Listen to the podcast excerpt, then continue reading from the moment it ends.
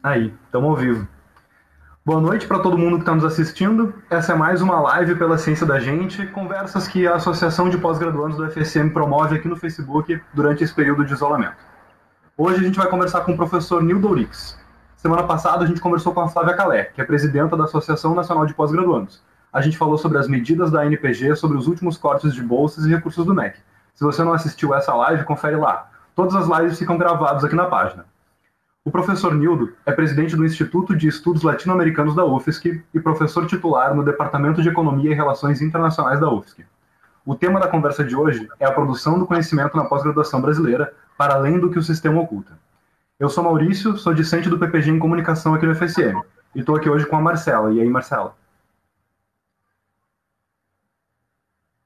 Oi, Marcela? Acho que deu uma travada Oi, Marcela. tudo bem?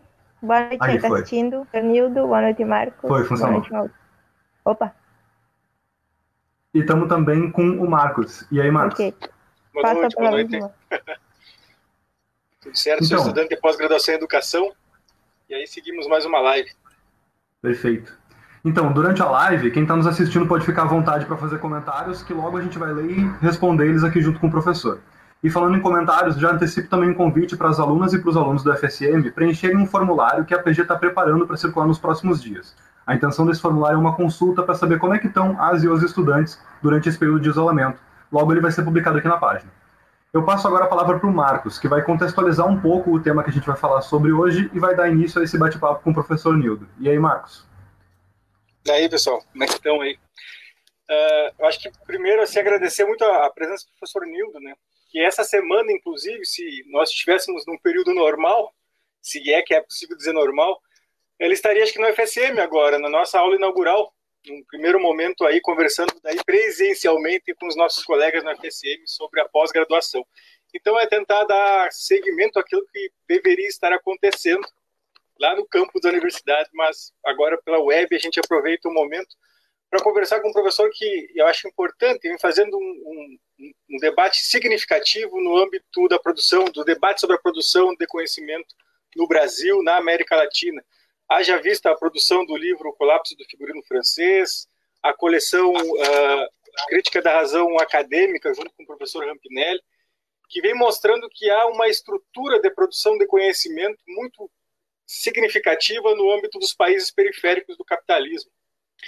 Uh, e a gente conversava ainda lá no início, quando a chapa começava a se formar, a importância que tinha do, do debate ser mais profundo sobre os limites que a gente enxerga da nossa universidade, os limites que a gente enxerga da pós-graduação.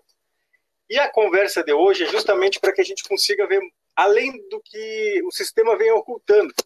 E aí, para deixar bem encaminhada a conversa, uh, a gente está acostumado a correr atrás da máquina. Por exemplo, o governo vai lá e corta as bolsas da pós-graduação. Aí fica todo mundo desesperado, uh, vai para a rua tentar mostrar a importância social da sua pesquisa, mas sempre correndo atrás da máquina e lidando com os fatos objetivos, sem entender aquilo que de fato estrutura a produção de conhecimento num país da periferia do capitalismo, num país subdesenvolvido e dependente. Hoje a gente traz o professor Nildo, assim que gentilmente tirou um período da, da noite dele para estar com a gente, para falar sobre isso, quais são o que, que o sistema oculta, qual a estrutura que, que limita, ou que melhor, talvez até atrofie em certos limites a produção do conhecimento da América Latina, especialmente daí na pós-graduação brasileira. Acho que é isso, professor. Passo para ti a palavra e vamos conversar um pouco. Bueno, eh, Marcela, Marcos, Maurício, é um prazer imenso falar com vocês. Me sinto efetivamente honrado com o convite, que deveria ser, como o Marcos disse, uma conversa presencial e por conta da pandemia, nós vamos fazê-lo por aqui, de maneira eletrônica, e creio que pode ser igualmente produtivo. É claro que se tivesse aí, já nesse friozinho que eu estimo que está ocorrendo em Santa Maria, eu podia tomar um mate, não é? é quero dizer para vocês que minha mãe é gaúcha, de tal maneira que eu tenho muita, desde cedo e nascido em Joaçaba, a cultura joaçabense é uma cultura gauchesca, no sentido amplo dessa expressão.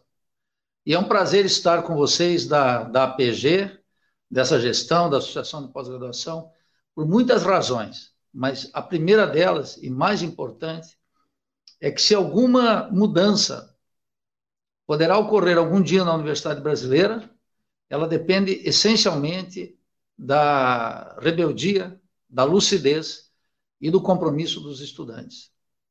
Nós, professores e os técnicos administrativos, por razões distintas, nós não somos nem um, uma horda de reacionários e nem uma vanguarda revolucionária. Os professores, quero dizer para vocês, nós já fizemos durante o governo de Fernando Henrique Cardoso greve de fome. Treze professores lá em Brasília fizeram greve de fome, dos quais três eram aqui de Santa Catarina, é, de tal maneira que nós mantivemos uma greve já com corte de salário e já tivemos greves muito extensas, com grande adesão, e já tivemos greves demasiadamente extensas, com pequena adesão. Isso é muito importante porque a memória histórica ela é decisiva para a gente pensar esse futuro que já chegou e que a universidade supunha que estaria isenta da guerra de classes que a burguesia brasileira determinou contra o nosso povo. Mas no semestre passado, no ano passado, vocês viram já os estudantes da pós-graduação com os cortes sistemáticos de bolsas e a universidade com contingenciamento inicialmente, depois com a ofensiva do governo, as ameaças do governo no ensino de filosofia, sociologia, etc. E mais ainda nos cortes, né, que, diga-se de passagem, do orçamento é, para a educação que começaram lá no governo Dilma, quando ela cortou 10 bilhões, dizer, não é brincadeira.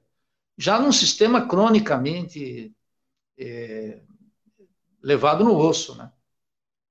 De tal maneira que eu recordo aqui e fico muito feliz desse convite, precisamente porque eu deposito na, na lucidez e na iracúndia dos estudantes a possibilidade de construirmos aqui, sob os escombros dessa atual universidade, aquela universidade necessária que foi tematizada pelo antropólogo e esse lustro brasileiro chamado Darcy Ribeiro, e lamentavelmente abandonada. É, eu teria que iniciar essa observação com algo que o Marcos disse aí. Quer dizer, logo que a gente sofre esses cortes, como vocês estudantes sofreram esses cortes de bolsa e tiveram a insegurança como uma companheira indesejável, indesejada, no momento talvez mais é, fundamental do mestrado, do doutorado, num processo de início de pesquisa ou até mesmo um processo de conclusão de pesquisa, Imagine o que, significa um estudante saber que não vai poder ou comer adequadamente ou sequer pagar é, o quarto onde ele compartilha com outros estudantes. É verdadeiramente é, heróico a atuação dos estudantes. Então, mas o Marcos dizia, olha, quando ocorrem esses cortes, a universidade supunha durante muito tempo que é, nós não seríamos alcançados pela guerra de classe que a burguesia brasileira decretou sobre o nosso povo. E a, e a Universidade Brasileira dormia até o semestre passado em berço esplêndido, especialmente pela absoluta irresponsabilidade, eu diria mais do que irresponsabilidade, da cumplicidade da Andifes e da maioria dos nossos reitores com a política oficial tocada pelo MEC. Não adianta eles fazerem declarações, o fato é que os reitores têm sido historicamente mais do que gente que respeita o estatuto constitucional não regulamentado da autonomia, tem sido, na prática, figuras que viabilizam é, a, a, castração dessa autonomia, a falta de exercício dessa. E o Marx dizia bem, logo que eu queria começar com esse fenômeno, logo que os, os cortes ocorrem, os pós-graduandos, os coordenadores de pesquisa, os coordenadores de pós-graduação, já começam uma ofensiva para mostrar para o povo a importância da pesquisa científica e tecnológica. Esse fato, mais do que propriamente é, expor uma vocação pública da universidade, na verdade mostra o primeiro ponto que eu queria advertir aqui, que é o profundo isolamento social da universidade. A universidade está fechada sobre si mesma e quando os estudantes saem para provar, e aqui em Florianópolis teve ciência na praça, pesquisa na praça, todos esses mecanismos, de resto, uma tentativa, eu diria, infantil, e, e, e, no limite, uma, uma cumplicidade com o sistema, mais do que qualquer coisa, e do que um esforço que pode ser de, de boa vontade, para além disso, mostra o quanto a universidade está socialmente isolada. E nós precisamos, então, fazer uma é, rigorosa reflexão de por que, que a universidade ficou tão ensemismada, tão fechada sobre si mesma e tão isolada socialmente. Porque se hoje perguntarem para a população brasileira se devem financiar as universidades, é claro que a universidade estará na 12 segunda, 13 terceira, 14 quarta prioridade. Isso mostra o quanto uma certa boçalidade daqueles que conduzem a universidade e uma certa irresponsabilidade de uma parte dos professores, sobretudo aqueles que dirigem a pós-graduação, não se deram conta e agora vão ter que amargar um período terrível da nossa universidade. Esse isolamento social da universidade tem uma larga construção histórica. Então, a advertência inicial é essa, do isolamento social, e o primeiro postulado que eu queria mencionar para vocês é que até 1900, até 2002, se vocês tivessem entrado na universidade em 2002, no sistema de pós-graduação, na universidade, vocês é, se encontrariam com um clima em larga medida diferente do que nós vivemos aqui. Até 2001, 2002, a crítica era uma companhia é, bem recebida entre nós. Os universitários não faziam outra coisa senão criticar as evidentes, as dilacerantes é, contradições e limitações da universidade brasileira. A partir de 2002, com a, a, a, o primeiro governo de Lula, tem uma mudança radical nesse aspecto. Porque nos oito anos anteriores, a Universidade Brasileira manteve uma luta de vida e morte contra Paulo Renato de Souza e contra o governo de Fernando Henrique Cardoso. Essas, aquele período foi um período de intenso ativismo sindical, de uma dificuldade imensa para o sistema de pós-graduação e uma guerra que o ex-ministro Paulo Renato de Souza, ex-reitor, ex-presidente da Associação dos Professores da Unicamp, ex-reitor daquela universidade, ex-secretário de Educação do Estado de São Paulo e por oito anos ministro da Educação, moveu contra nós. Então nós não só nos defendíamos bravamente, como também exercíamos uma crítica daquela universidade que nós sofríamos. A partir de 2002 e 2003, com a chegada de Lula é, na presidência da República, a, a, a, os cortes eles foram é, terríveis também. Nos três primeiros anos, né, nós tivemos uma reforma da Previdência que afetou os universitários, os professores e os técnicos, e nós tivemos também que fazer greves para manter nossos salários. Não foi um período fácil. Mas depois, efetivamente, a gente tem que reconhecer que melhorou substancialmente a nossa condição salarial. Durante os governos do PT, a condição salarial melhorou. Mas aí vem a questão fundamental: a universidade foi cada dia se tornando mais pobre, mais isolada socialmente. Por que esse fenômeno ocorreu? Quer dizer, o que, que eu estou dizendo aqui? Eu estou reconhecendo que eu ganhei mais salário, mas eu não perdi o juízo, nem a crítica. Continuei observando as transformações dentro da universidade. E o que, que tinha acontecido, então, que é o cenário, a encalacrada em que nos encontramos aqui, entre uma universidade ultracolonizada e a urgência da necessidade de uma universidade necessária, aquela preconizada pelo Darcy Ribeiro. O que ocorreu é que as condições, nós sofremos uma expansão, que eu chamo uma expansão degenerativa, na medida que era uma expansão muito precária, tanto no, nas universidades federais como nos institutos federais de educação, né, as antigas escolas técnicas. Nós tivemos um aumento do orçamento, é, um, não era um aumento significativo, mas era um aumento, as condições salariais melhoraram, e o sistema tinha uma expansão, mas que não era uma expansão que constituía uma ruptura com a política anterior. Nem no ritmo da transformação, nem na magnitude do orçamento, e muito menos, e aí que entra a grande questão, no sentido da universidade.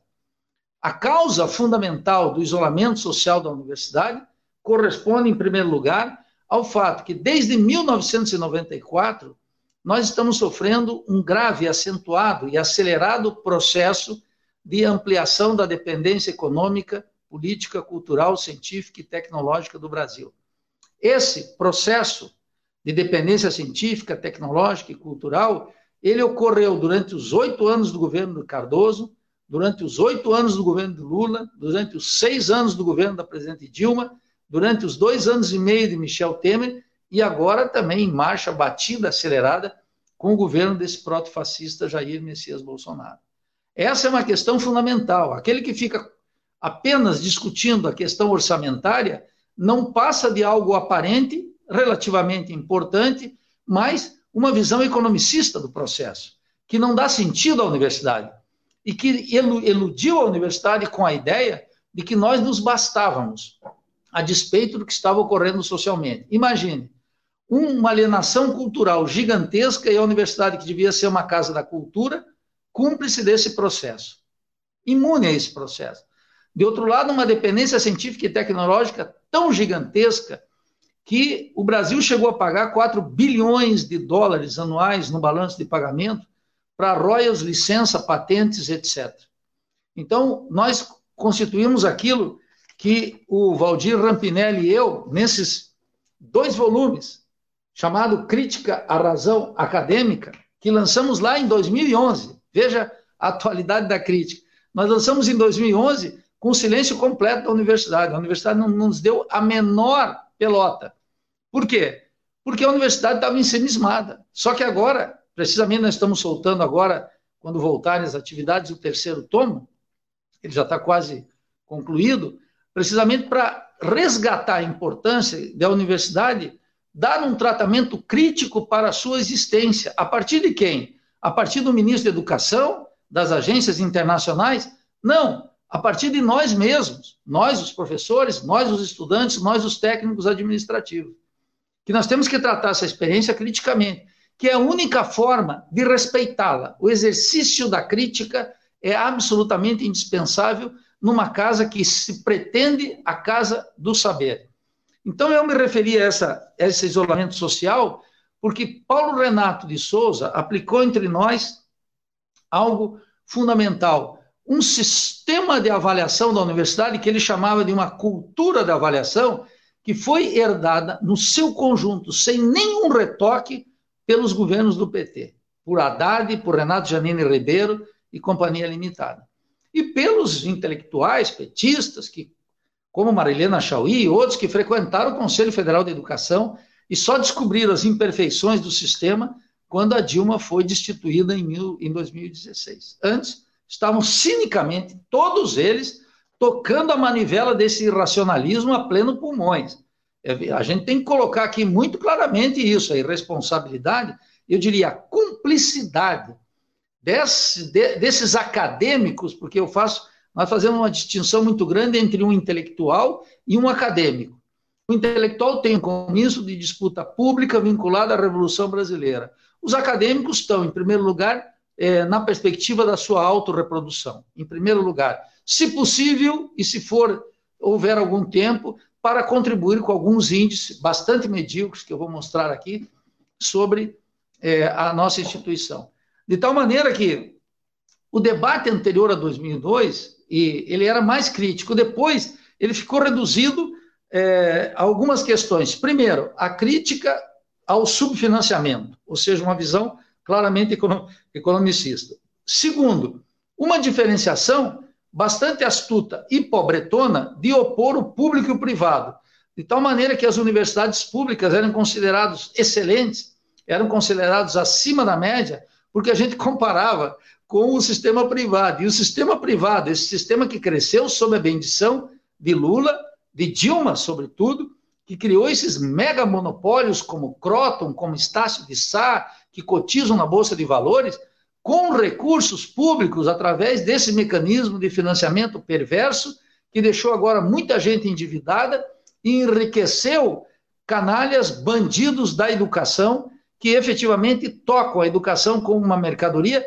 mas não como uma mercadoria em geral, no sentido que não é um direito, mas, sobretudo, como uma forma de acumulação de capital que pode ser visto né, na Estácio de Sá, na Croton, em todas essas, essas grandes universidades, que são máquinas de produzir é, dinheiro, que levou, em 2017, metade do orçamento público o equivalente à metade de tudo que foi o financiamento para as universidades públicas e os institutos federais de ensino.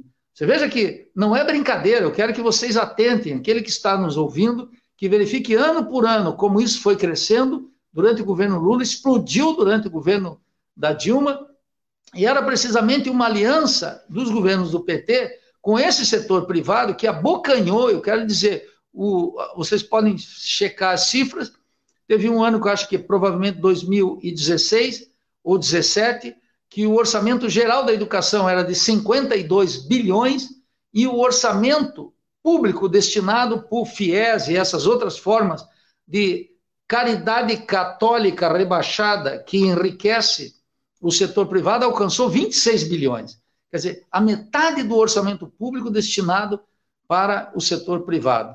Então, nós tínhamos, ah, primeiro, a denúncia economicista do orçamento cronicamente deficitário ou insuficiente para bancar os governos tucanos e depois os governos petistas naquela expansão precária.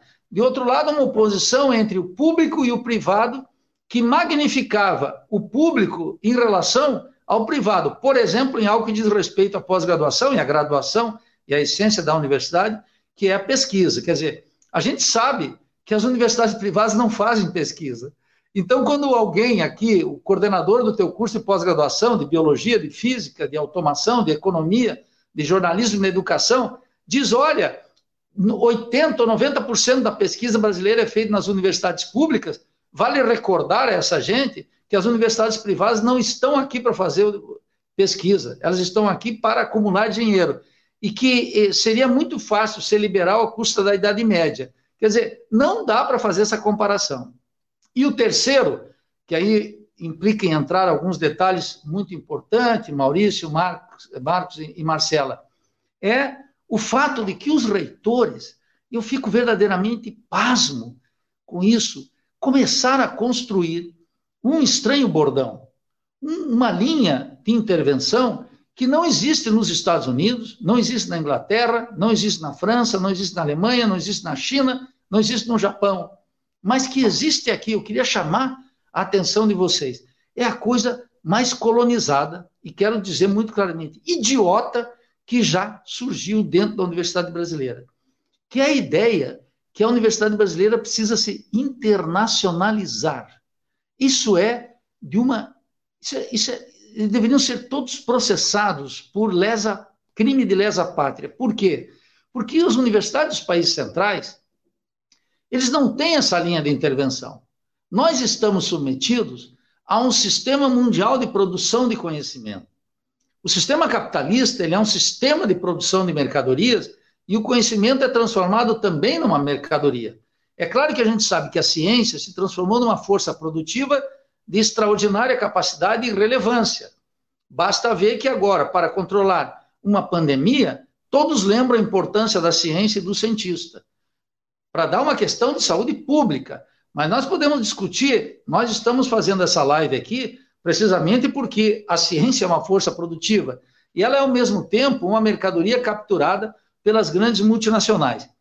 Os nossos reitores, os ministros de educação até hoje, isso começou lá com o Paulo Renato, seguiu com o Haddad, seguiu com o Renato Janine Ribeiro, estava aí com o ministro anterior indicado pelo o, Bolsonaro, e o, e o.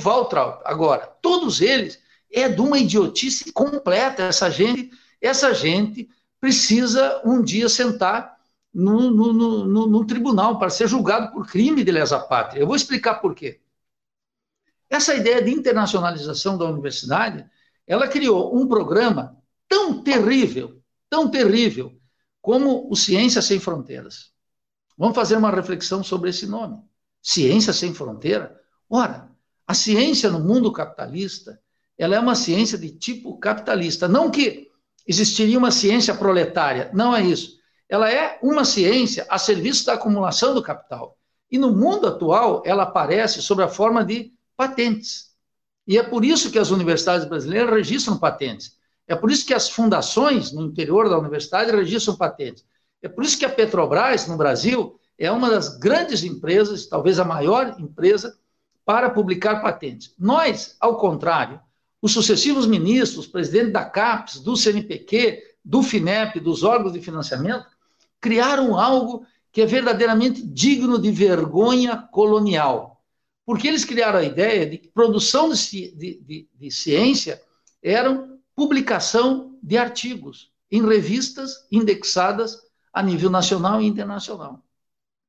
Se veja, eu nunca vi tamanha idiotice. Eu quero sugerir para vocês um texto de um físico baiano extraordinário chamado Mário Schember. Mário Schember, vocês vão encontrar aí, no, publicou é, um, um, um texto chamado A Formação da Mentalidade Científica. Ele vinha na esteira de grandes nacionalistas e revolucionários brasileiros, entre eles é, José Leite Lopes, Álvaro Vieira Pinto, Mário Schember, todos eles, que trabalharam nos países centrais, é, tiveram encontros com Einstein, estiveram nas universidades estadunidenses, não são esses colonizados que vão lá, tiram uma selfie, mandam para cá como se tivessem encontrado um verdadeiro oásis de conhecimento. Eles tinham um projeto. E Mário Schember dizia algo muito importante. Ele escrevia todos os dias, mas publicava muito raramente. Publicava quando tinha algo a dizer e publicava quando tinha um conhecimento científico objetivo nas mãos. E não esse campeonato insano colonizado na sua concepção e que serve essencialmente para os países metropolitanos e as multinacionais. O sistema de publicação da CAPES deveria vir abaixo imediatamente. Se nós tivéssemos um governo, e um dia veremos de ter, um governo de mínimo compromisso com a ciência, com o conhecimento, com a cultura, ele vai colocar abaixo essa competição cretina, absurda e colonizada a serviço das empresas multinacionais e a serviço das potências imperialistas. O mundo, esse sistema mundial de produção de conhecimento, funciona como eu identifiquei aqui lá atrás, no, no Crítica à Razão Acadêmica, num depoimento que o ex-ministro Aloysio Mercadante, também ex-professor da Unicamp de Economia, também é, dirigente da Associação dos Professores da Unicamp, tu vê que ali tem um problema sério que a gente tem que cuidar. Quando o sujeito começa a virar presidente da Associação dos Professores, a gente tem que cuidar já o futuro. Ele foi ministro de Ciência e Tecnologia e ele apareceu certo dia lá no, no, no Senado e foi discutir precisamente o tema do, do, do, conhecimento. E se defrontou com o fato, só vou dar esse exemplo, que é um exemplo eloquente. Nós temos aqui uma planta que se chama copaíba. A, a, a copaíba é, tem muitas propriedades, é anticancerígena, é analgésico, ela, ele tem um conjunto de propriedades que está sendo discutidos. Está sendo discutido, por exemplo, pela Faculdade de Química de várias é, universidades brasileiras, mas estava sendo, sobretudo, na USP, na Unicamp, nas grandes universidades paulistas, estava sendo discutido. Tal como o Alzheimer estava sendo discutido na UFRJ antes que tivessem esses cortes tremendos e nós perdemos pesquisa muito avançada. Então, aqui também já vai outro recado. Quando eu estou dizendo que o nosso sistema é colonizado, que é irresponsável, eu não estou dizendo que nós não temos talento. O que eu estou dizendo é que nós temos um imenso talento de alunos, de técnicos, sobretudo de professores, que não permanece no interior da nação. Que o sistema precisamente oculta algo fundamental, que é o vazamento dessa riqueza em direção aos países centrais. E o tema da Copaíba, ele é muito significativo a esse respeito, porque nós tínhamos na época 87% de todas as publicações sobre a Copaíba e não tínhamos uma patente sequer. Quem dominava as patentes? Os Estados Unidos, a Inglaterra, a China, o Japão e nenhuma brasileira. Esse exemplo é eloquente do que, que nós fazemos. O professor vai lá para a Amazônia, vai lá para as áreas onde se encontra a Copaíba, pega, faz laboratório, discute, faz das tripas coração, coloca um aluno de mestrado e doutorado no seu projeto, consegue uma bolsinha com a FAPESP, com a FAPESG, com a FAPESC aqui em Santa Catarina, coloca um aluno engenhoso e os alunos estão loucos pelo conhecimento, se distribuem, estudam, têm uma intuição, são disciplinados e conseguem resultados extraordinários. O que, que o abobado do coordenador de pós-graduação faz? Pega esses artigos e publica naquilo que o sistema da CAPES chama de uma revista internacional. Essa revista é internacional só na cabeça do alienado. Ela é uma revista de Lyon, ela é uma revista de Glasgow, ela é uma revista da, de Bolonha, ela é uma, uma, uma, uma revista de Berlim, mas nunca uma revista internacional. Ela é uma revista, ela é uma revista de Harvard. Ela é a revista, da, por exemplo, em várias áreas, né, da Nature, que é uma corporação já vinculada com todo o esquema das multinacionais. O professor consegue um avanço científico, uma descoberta extraordinária. Ele vai lá e publica lá. O programa de pós-graduação dele ganha alguns pontinhos a mais. E ele sai colonizado que é, orgulhosamente mostrando para seus pares que conseguiu uma publicação numa revista internacional, que naturalmente é em inglês, na língua é, mundializada, coloca lá e, e, e, e não percebe que os efeitos dessa pesquisa, as conquistas científicas dessa pesquisa, ele vai na farmácia e quando compra um analgésico, ele paga precisamente para a Bayer ou qualquer outra empresa uma, uma, fração de royalties que o Brasil dá lá no final, 4, 5 bilhões de royalties para as multinacionais e para as empresas transnacionais. Veja que aquele ato dele publicar um avanço parcial de pesquisa, ele está sendo complementado porque lá na Tailândia, alguém que também trabalha na biomassa publicou um artiguinho, e alguém na Guatemala publicou um artiguinho, e alguém no México publicou um artiguinho, e alguém no mundo árabe publicou um artiguinho. E lá nos países centrais tem um sistema entre um orçamento estatal gigantesco para a ciência e para a tecnologia, o apoio das empresas transnacionais e as universidades nos Estados Unidos, que conformam um sistema capaz de pegar essa fragmentação do conhecimento, patentear e, e, e verter como produto industrial, ganhando bilhões de dólares para as empresas, para as universidades, que elas também ganham uma cota parte dessa riqueza mundialmente produzida. E para nós, fica aqui o prestígio, entre aspas, de publicar uma, um artigo de uma revista internacional. E o seu programinha de pós-graduação, então, Maurício, Marcela e Marcos, ganha um pontinho no sistema da CAPES, que rende quantas bolsas no final do ano? Com sorte, com sorte, talvez uma. Mas como aqui a gente vive com permanente restrição orçamentária, nunca rende nada. Então fica todo mundo correndo atrás. O burro que quando corre atrás da cenoura, ele pelo menos tem a possibilidade real da cenoura e às vezes ele come a cenoura. Mas nós aqui estamos numa corrida infame, alienada, colonizada, entregando o conhecimento do talento dos nossos alunos, dos nossos pesquisadores, dos professores e dos técnicos das universidades, gratuitamente para os países centrais. Então, é uma coisa absolutamente insana. O máximo desse programa entreguista, desse programa colonizado, desse programa imperialista, foi efetivamente reunir os melhores estudantes nossos e mandar para aquele programa Ciência Sem Fronteiras. O aluno, aparentemente, ele estava beneficiado por uma conquista, ele ia ter uma experiência internacional. Ele ia aprender o inglês, o espanhol, o francês, o alemão durante seis meses, alguns já estavam mais preparados.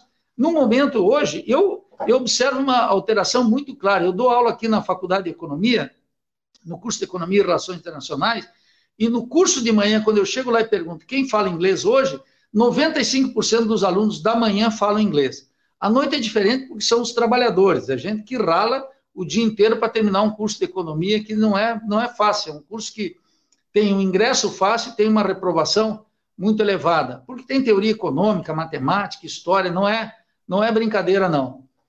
Tem outros cursos que tem quase uma passagem automática. A gente teria que discutir isso. Então, eu vejo que os alunos já falam inglês. Por que, que eles já falam inglês? Porque eles já estão aí no YouTube vendo documentários e agora uma quantidade de expressões são em inglês. E é, é muito diferente da época em que eu comecei a estudar inglês, profundamente diferente. Os alunos já na faculdade, quando eles na faculdade, uma grande parcela já tem o domínio do idioma. Esse aluno vai para fora Lá fora, ele começa com um conjunto de vinculações. Qual é a característica fundamental, por exemplo, do motor imperialista do mundo? Os Estados Unidos, e eu quero que vocês acompanhem sempre os dados, o Outlook, quer dizer, o relatório anual da Fundação Nacional de Ciência dos Estados Unidos, que é um relatório extraordinariamente importante, que dá um retrato da ciência nos Estados Unidos e no mundo, eles mostram algo muito significativo. Os Estados Unidos não produzem o número de técnicos, cientistas, técnicos em informática, em, em biologia, em química, em física, em matemática, nas áreas da ciência básica, nem nas áreas das ciências humanas, necessários para tocar aquela extraordinária massa, máquina de produção de riqueza. Então, eles têm mecanismos para atrair essa força de trabalho. E é aquilo que no relatório aparece como fuga de cérebros. Quando agora se cortou, eu, eu, eu tenho um exemplo dramático, eu quero dar. A, a, Universidade Federal do Rio de Janeiro tinha uma equipe, se eu não estou equivocado, de cinco cientistas, eu tô, esse material está todo arquivado aqui para o próximo tomo do, do Crítica Razão Acadêmica. É, nós tínhamos lá cinco doutores que, quando cortou com o, o, o protofascista Bolsonaro os recursos, três deles, dois foram para os Estados Unidos e um foi para o Canadá. Quer dizer, perdemos uma, um, numa área que dá tremendo sofrimento humano, que é o Alzheimer, uma doença terrível, em que nós estávamos avançando vertiginosamente e esse grupo de pesquisa se destrói. Mas, a despeito do corte orçamentário, que é sempre terrível, o que nós temos que ver é que esses grupos não deveriam estar publicando em revistas internacionais, exceto em condições absolutamente excepcionais, com publicação com, com controle de conhecimento e jamais dá os nossos melhores estudantes de graça para um programa tão colonizado como foi Ciências Sem Fronteiras. Aparentemente, meus estimados, aquilo pode ser bom, porque o aluno se beneficia de uma experiência que de outra maneira ele não tinha, mas o país afunda. É tal como eu no governo Lula. Ganhava um bom salário, mas o país estava aprofundando na dependência científica e tecnológica. Eu vou dar um exemplo aqui extraordinário de uma figura que eu tenho duas divergências com ele. O primeiro é o fato dele ser palmeirense e o segundo é o fato dele ser petista. Mas ele é um extraordinário cientista e eu acompanhei, comprei todos os seus livros e se chama é, Miguel Nicoleles. Miguel Nicoleles conta nesse livro, Made in Macaíba, não é? Numa experiência que foi trazer ele, não para o eixo Rio-São Paulo, mas estabelecer lá no Rio Grande do Norte, lá no estado do norte do Brasil uma experiência extraordinária. Ele vinha da Universidade de Duke, nos Estados Unidos, e ele pegou uma grana lá, se eu não estou equivocado, 150 mil dólares, autorizado pela universidade, naturalmente, veio para o Brasil e começou a montar lá no Rio Grande do Norte, inclusive selecionando alunos desde o primário, do secundário, etc., e, e trazendo para o projeto dele. E os resultados que ele, que ele mais visível foi, por exemplo, no Mundial de 2014 aqui no Brasil, quando o, o, o pontapé inicial da partida do, da seleção brasileira foi dado por alguém que tinha um grau, ele, quer dizer, é para isso que é feito, né? Para combater, ele é um neurocirurgião, ele é um neurocientista, um dos mais aclamados no mundo, e ele precisamente está tentando superar esse imenso sofrimento humano daqueles que têm qualquer tipo de paralisia, sobretudo aqueles que têm paralisia é, em nível 3, que é, é uma vida muito limitada e etc e que traz uns grandes sofrimentos e pessoas que são de extraordinária capacidade e que poderiam ter uma vida plena e não possuem. Esse trabalho do Nicoleles, ele veio para o Brasil. E ele veio para o Brasil e esse movimento é que é importante. Esse movimento do Nicoleles não é o, o, um movimento originário. Eu vou dar um exemplo para vocês. O, o Montenegro, que era um aviador extraordinário lá nos anos 50, ele organizou o Centro Tecnológico da Aeronáutica e o ITA, o Instituto Tecnológico da Aeronáutica, foi trazendo a mesma coisa. O que, que o Montenegro fez? O Montenegro foi para os Estados Unidos e chegou lá no MIT, o MIT, o famoso MIT, que todo mundo ah, loas. Ele foi lá e perguntou para o chefe de engenharia elétrica se ele tinha algum estudante, alguém que ele poderia mandar para cá, para fazer lá em São José dos Campos o Instituto Tecnológico da Aeronáutica. E aí o, e saiu, foi lá para Nova York, ele era um bom vivan, e foi para New Orleans, foi conhecer o jazz, e, e voltou para falar com o, o, chefe do departamento. Quando ele chegou lá, ele disse: Olha, o que, que você achou do meu projeto? E o doutor Smith, que é chamado assim doutor Smith, leu o projeto e disse para ele assim: é, Olha, eu tenho gente. Aí ele falou: Ah, você tem gente, que bom. Quem é? Ele falou: Eu, eu quero ir. E aí veio para cá o, o, o chefe do departamento de engenharia elétrica do MIT e trouxe para cá o vice-ministro de aviação dos Estados Unidos, que veio instituir, lá nos anos 50, o Instituto Tecnológico da Aeronáutica e o Centro Tecnológico, da, o, o CTA. Mas o que, que significa isso? Tal como Nicoleles, que passou uma larga temporada nos Estados Unidos, não é o Ciência Sem Fronteira que nós devemos mandar para lá. Nós temos que trazer os grandes cientistas do mundo para cá. Vou dar um outro exemplo histórico. Quando desabou o muro de Berlim, em 1989, e a Rússia então desabou, sobrou uma quantidade de pesquisadores que estavam efetivamente numa quebra de um país, a desaparição de um país, a emergência de outras nações, pesquisadores de alto nível, de uma ciência, que era a ciência russa, que tinha colocado o primeiro astronauta lá em cima, que é Yuri Gagarin. Isso não é brincadeira. Percebe? Com avanços científicos e tecnológicos tremendo em todas as áreas. O que, que fizeram os Estados Unidos?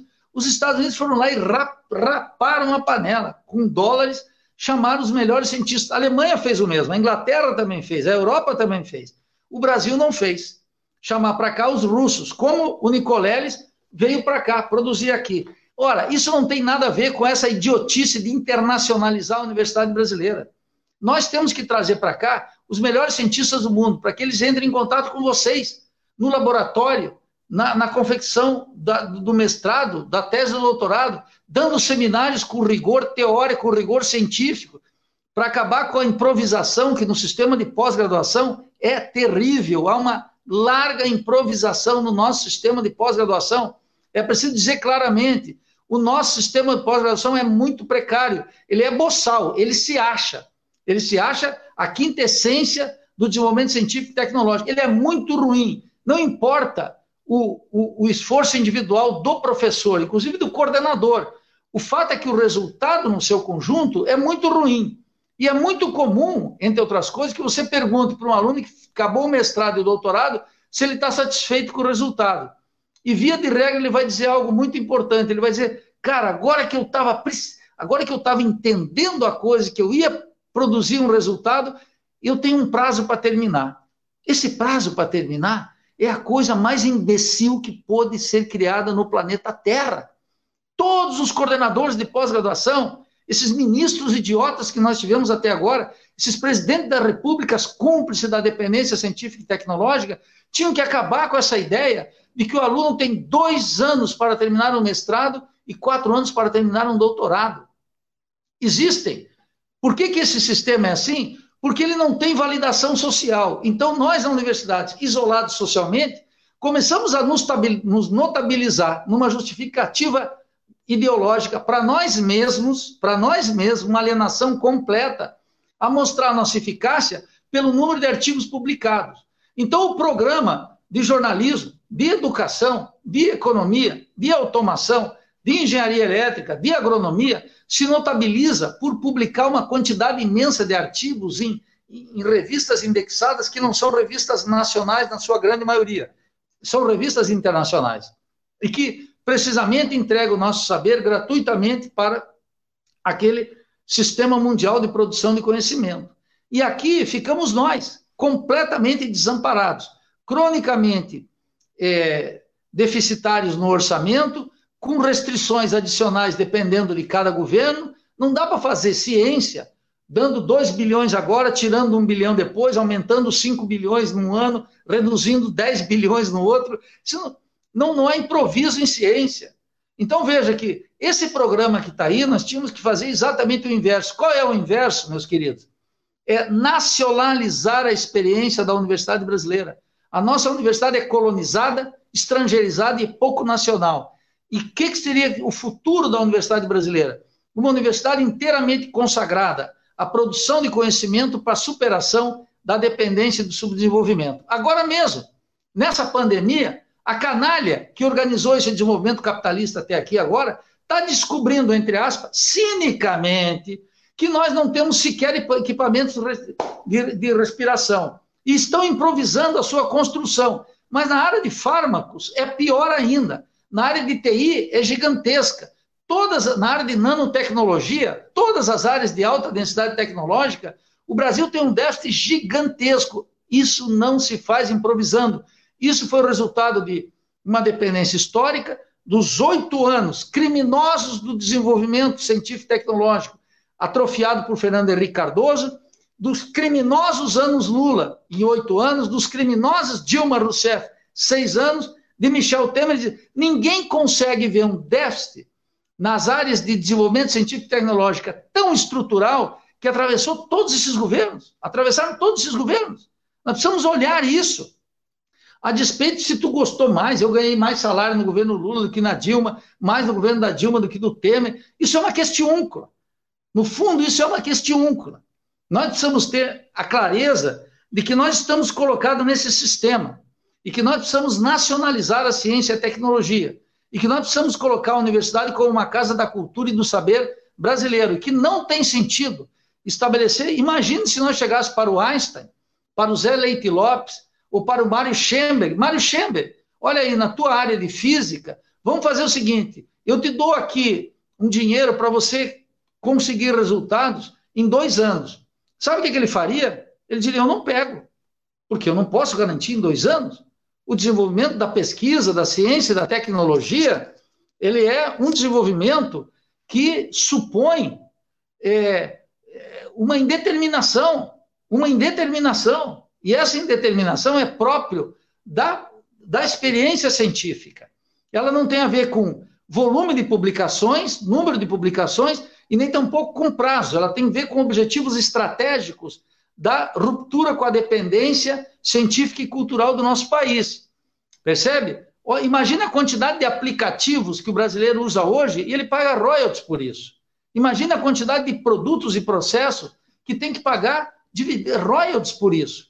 O Brasil está afundado numa dependência científica e tecnológica terrível. E nós não podemos dizer que, como o governo melhorou meu salário, ele foi um governo bom, ele foi um governo terrível. Todos esses governos que herdamos da ditadura foram governos terrivelmente cúmplices da dependência científica e tecnológica. E é por isso que esse sistema, que aparentemente coloca uma certa exuberância em números, ele naturalmente não pode ter legitimidade entre nós.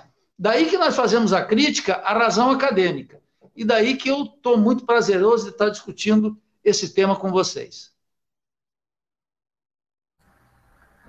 Muito, muito obrigado, professor Nildo. Para o pessoal que está nos acompanhando, a gente separou nossa conversa em dois tópicos. E o primeiro dos tópicos, o Marcos ficou responsável por uh, elencar um pouco. Marcos, eu não sei se tem mais alguma coisa que tu quer pontuar sobre o que o Nildo falou, ou se a gente segue agora para o resto da conversa. Não sei, talvez tenha alguma questão, porque eu ia seguir em alguns pontos ali que o professor tocou. Beleza, na verdade eu vou fazer um comentário e aí eu acho que na sequência tu pode, tu pode seguir falando, Marcos, e depois a gente passa para o Nildo de novo, se a Marcela não tiver nada para comentar também. Eu ia mencionar, complementando o que o professor Nildo já falou sobre o Ciências Sem Fronteiras, sobre um dado que eu encontrei durante a minha pesquisa de dissertação. Uh, eu pesquisei sobre comunicação científica. Eu estudei algumas plataformas que a gente usa para divulgar os nossos artigos e para compartilhar eles, né? E um dado que me surpreendeu bastante de encontrar é que, no caso, eu estava fazendo essa pesquisa durante 2018, que foi justamente quando o governo cortou muitas bolsas de mestrado. E eu fui pesquisar sobre o orçamento da CAPES em relação a isso, o segundo maior gasto que a CAPES tem em, do, do seu orçamento é o gasto com o portal de periódicos. As é. bolsas correspondem uma, nossa, uma, uma, quantidade muito grande de dinheiro, com certeza, mas o segundo maior é o portal de periódicos, que em 2018... Você lembra os valores, Você lembra os sim, valores Maurício? Sim. Uh, em 2018, que é o dado que eu tenho, que eu trouxe, foram 400 milhões para o portal de periódicos, referente a coisa entre 10% e 15% do orçamento total da CAPES. E é uma questão interessante porque foi uma reflexão que foi colocada junto da minha orientadora, a professora Ada Cristina Silveira, e de uma das membros da banca, a professora Tayane de Oliveira, da UFF, excelentes pesquisadora sobre o assunto, que foi trazido esse dado que é uma, é uma, é uma dinâmica exatamente como o professor colocou.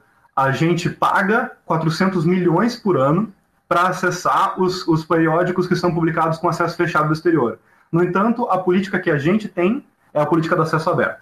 Os nossos, os nossos, os nossos artigos têm que ser publicados com acesso aberto, Saielo e coisas assim. Então, em várias, esse mesmo, esse mesmo dado que, que, que o Nildo identifica no Ciências Sem Fronteiras, por exemplo, se repete em várias outras coisas. No caso, eu encontrei também na minha pesquisa, e é um dado recorrente, né? Essa questão de dependência e de uma subserviência do nosso comportamento acadêmico, digamos assim, né? Uh, eu queria passar para o Marcos falar um pouco mais sobre, talvez não sei se chega a ser uma pergunta, mas é para é aprofundar um tema que eu acho que é importante para nós que estamos na frente de, um, de, um, de uma instituição de representação dos colegas da, da pós-graduação, né? Porque quando a gente olha, por exemplo, um país como o nosso, que tem uma. Professor fala em balança comercial, e a gente, eu que sou da, da filosofia, quase não entendo nada de economia, mas mesmo uma pessoa que não entende nada, ao olhar a balança de pagamento, se assusta com o que o país importa e com aquilo que exporta, com a desigualdade que há entre importação e exportação. E aí eu penso, a gente exporta muito, por exemplo, agrícolas, uh, uh, produtos agrícolas. E qualquer pessoa que vá olhar um trator que, que produz, faz, que ara a terra, ou que puxa um implemento e planta semente, ou bota adubo, ele é lá, ele é um New Holland, ou ele é um, um é um trator estrangeiro. Tecnologia importada naquela produção de matérias-primas de agricultura. Só chama atenção a isso como que, de fato, ao entrar num sistema de pós-graduação, por exemplo, o estudante se vê colocado nessa, nesse jogo. Tu entra ali, primeiro que muitas vezes a gente sabe que a dificuldade que é uh, tudo que implica entrar numa pós-graduação, e quando tu entra, tu vê preso naquele, naquele sistema que está posto ali, e que sozinho, individualmente, ir contra ele, por vezes é suicídio. Eu digo isso porque teve um colega que escreveu uma mensagem agora mais ou menos nesse sentido.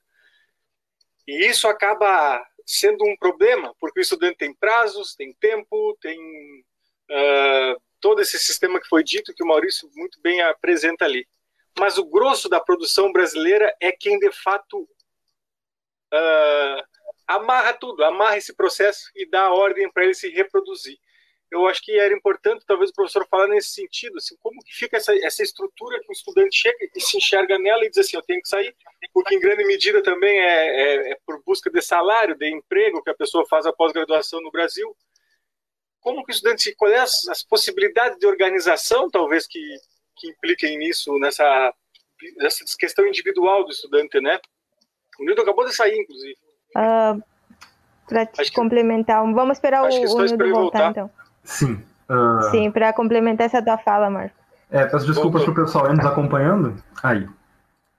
Uhum. Tudo certo, Marcos. Tá Acho okay. que a Marcela complementa isso. Claro. Sim, queria complementar essa, essa fala do Marcos. Tipo, eu também eu não, não sou, eu sou formada em, em outro curso. Muitas coisas eu não tenho conhecimento, eu sei do, dos limites da minha formação. E aí eu perce, isso se percebe na cultura uh, da pós-graduação, da relação com colegas, o que se cria, essa competição, esse universo escalonado, né? Que uh, a gente muito, muito se fala, né, de, uh, de saúde mental nesse meio, a gente uh, vê muito essa, essa sofrência, assim, de certo modo, na, na pós-graduação, essa lamúria, assim, que eu acho que está totalmente ligada a, a, esses pontos, essa competição contínua de, de como que, que, que, se dá esse, esse universo da, da pós-graduação e para se manter nele, para quem almeja ter um doutorado, um mestrado, que muito, muitas vezes vai para esse lado, é só por um título, por vezes, isso eu estou falando bem do que eu percebo às vezes, e, e realmente a, a pesquisa, de fato, ela vai ficando de segundo plano, porque as pessoas procuram sempre essa questão de, de viver melhor e tal. E esse é um discurso bem comum, assim, que acaba caindo na reprodução, né, de certo, de certo modo. Eu acho que o, o que a Marcela está mencionando, o sofrimento psíquico, ele é um sofrimento psíquico que está determinado socialmente, quer dizer, a quantidade de de gente que toma Revotril todas as noites e um conjunto de drogas no Brasil. O consumo desse tipo de drogas no Brasil é um consumo estendido socialmente. Dentro da universidade, nós teríamos que esperar, como você está mencionando, Marcela, talvez ter um espaço em que as pessoas pudessem respirar. Mas aqui a manivela da loucura é tocada com igual é, sentimento de crueldade, é orientado por uma crueldade. E, claro, como cada professor tem que pontuar para não ser descredenciado do programa, e todo aluno tem que é, terminar sua pesquisa, porque ele só tem 24 meses de financiamento de bolsa, é claro que ele está mais angustiado ainda, já quando está no, no, no, sexto, quando ele está no sexto mês, ele já está pensando que ele vai ter que terminar a pesquisa, ele já tem que fazer os créditos, mais a organização institucional que organiza para a pesquisa, mas dá uma quantidade de créditos tremendo. Depois tem outras coisas, né? A crise pedagógica que nós estamos vivendo, Marcela, que também cria sofrimento, que é aquele tipo de orientador que é muito comum eu ouvir dos estudantes. E aí, como é que foi teu orientador? Ele falou, pô, ele não me complicou a vida, não me ajudou, mas não me complicou. Isso é muito comum, eu escuto com muita frequência. Veja, isso que o aluno fala assim é, na verdade, um sofrimento, porque ele fez o mestrado e o doutorado em completo abandono. Ele fez isso discutindo com os colegas no café, buscando outros professores que eram mais sensíveis, e ele teve que fazer, a, a despeito de qualquer circunstância, ele tem que fazer os créditos e depois, num tempo recorde, fazer escrever uma dissertação ou concluir um doutorado. É verdadeiramente insano esse sistema. Eu não estou aqui para amolecer no que diz respeito à exigência científica e exigência de trabalho de qualidade. Isso tem que ter. Mas eu estou reclamando aqui que as a, a, a organização institucional é mais fácil atribuir a um aluno que é preguiçoso, louco, ou que está em crise de ansiedade ou depressão, do que olhar para as condições do sistema que potencializam esse drama. Então, veja que essa é uma situação efetivamente gravíssima que você está tocando. O sofrimento psíquico dentro da universidade é enorme, é grande. A depressão é muito estendida. O, o, o sentido de fadiga, o sentido de. Aquela, né, a síndrome de burnout, que é a síndrome da desistência, já identificado para os professores na Universidade Brasileira, a, a psicologia social já identificou há muitos anos atrás, é, mostra claramente que esse sistema tem uma racionalidade perversa, não é que é irracional. Ele é racional porque ele reproduz a dependência científica e tecnológica e, portanto, reduz, aumenta a, a, essa dependência e reduz o grau de soberania, que é praticamente nulo na ciência e na tecnologia, transforma o país em exportador de produtos agrícolas e minerais, cuja expressão máxima pode ser o agrotóxico Brumadinho, não é? E esse sertanejo universitário horroroso, que é a cultura correspondente de um Brasil que é tocado na toada do agro é tech, o agro é pop, o agro é tudo. Quer dizer, isso é verdadeiramente a expressão da dependência científica e tecnológica e do descalabro cultural e científico que as universidades não enfrentam. Veja como nossos reitores, ou como os ministros de, de educação, não só não enfrentaram esses dramas, como silenciam sobre cada um deles e, e, e colocam isso para que o aluno resolva individualmente. Então, o aluno que está numa fase já de experiência, mais profissional, maduro na pós-graduação, que já está se afastando da família, que precisamente não quer voltar para a barra da saia da mãe ou do pai para buscar um arrego familiar, mas quer se afirmar como indivíduo, como sujeito autônomo, que é o que a vida está pedindo, ele, por restrições orçamentárias, pelo clima científico e cultural rebaixado que ele encontra, ele encontra na família e no reforço da família o único que pode efetivamente acolher seu sofrimento. Ocorre uma regressão psicossocial muito grande aí. Muito grande. Então veja que todas essas questões estão implicadas, a universidade precisa discutir isso. E eu, eu digo, Marcela, que ou vocês tematizam isso, ou isso não vai mudar, porque nós, professores, a grande maioria dos professores, eu, eu não, eu, quando eu digo a maioria aqui, não é que não tem outras almas, eu sei que tem, nós mesmos, Rampinelli tantos outros que eu conheço, mas a maioria dos professores já tem sua vida resolvida, nós somos professores, não queremos sair daqui. Agora, não é a situação dos alunos, e não é a situação do país. Quando eu entrei na universidade em 1995, o mundo era outro. O mundo que vocês estão encontrando agora do mercado de trabalho é completamente diverso. E a grande maioria daqueles que terminam mestrado e doutorado sequer podem pagar um aluguel. E, e, e, não pode ter nem uma vida sexual ativa, porque não tem é, um lugar para compartilhar uma vida em comum, um amor em comum, nada. É, um, é, é, terrível, as restrições são desse tamanho. Como tem uma outra coisa que você mencionou, o clima de, de, de, de concorrência entre os alunos é um. Mas eu queria agregar algo, Marcela, que é o fato de que a pós-graduação dá muito seminário. E seminário é uma forma de não ter um rigor científico e tecnológico. E um rigor científico e uma educação científica. Você veja que a direita brasileira, ela está nadando de braçada contra nós, porque ela acusa o nosso sistema de não ter uma educação científica. E, em larga medida, é verdade. Isso é verdadeiro. É claro que a saída que esse governo fascista quer dar é muito pior, é muito obscurantista. Mas eu quero dizer claramente aqui: eu não defendo a atual universidade. A atual universidade precisa desaparecer. Eu não quero que privatizem essa universidade. Eu não quero que a torne mais mercantilizada. Mas essa universidade, tal como está, ela é indefensável. E nós não podemos ficar na defesa dela, porque a maior parte dos alunos, a maior parte dos alunos da graduação e, e, do, e da pós-graduação, não estão contentes com essa universidade. E só adotam essa universidade quando são ameaçados de uma regressão. Mas isso não é a nossa fronteira. Isso não pode ser a nossa fronteira. A nossa fronteira tem que ser a superação da dependência, do subdesenvolvimento, tem que ser uma ruptura com tudo isso que está aí. Então, eu, eu, eu acho muito importante esse, esse, essa tematização do sofrimento psico, psíquico dentro da universidade, porque ele é muito estendido, muito grave, e ele é, via de regra, Marcela, oculto também. Ninguém fala dele. Todo mundo diz assim: não, tem mais um louco entre nós.